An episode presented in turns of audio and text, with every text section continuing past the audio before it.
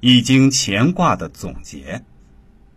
历史虽然记录的大部分都是王侯将相们的丰功伟绩，但是谁都不可否认，历史终究是人民创造出来的。任何视人民为草芥的政权，最终一定会走向灭亡。这是《易经》给我们展现的规律，不以人的意志为转移。下面本人就对乾卦做个小小的总结吧，说的不一定对，希望可以起到抛砖引玉的作用吧。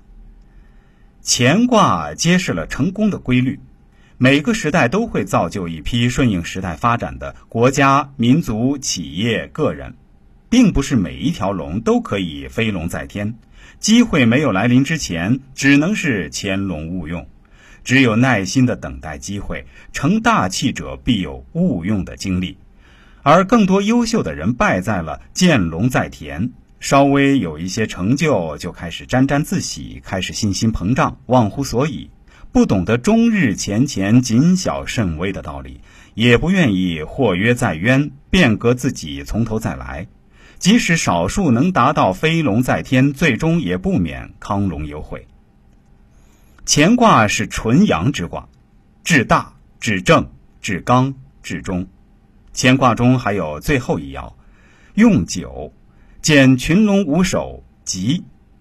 其意义就在于告诫大家，将前六爻的道理规则充分的利用，能大吉大利。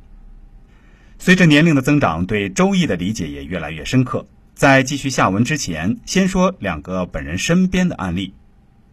例一，本人一位远房的堂兄，某国内顶级大学研究生毕业，九零年代被分配到石油系统。从技术员做到高级工程师，三年前被提拔为负责人，相当于正处级，负责项目审核。此君家庭教育很好，从不贪污，为躲避送礼之人，经常项目审批前失踪，后不堪重负，于一年前主动申请调岗，继续从事技术工作。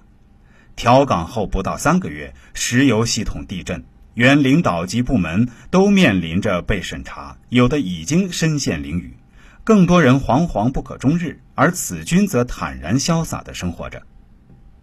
李二，本人曾经的一位朋友，十年前在深圳做外贸，赚得第一桶金，后在广州投资工厂，典型的中国式血汗工厂，每年总有几起工伤造成工人残疾。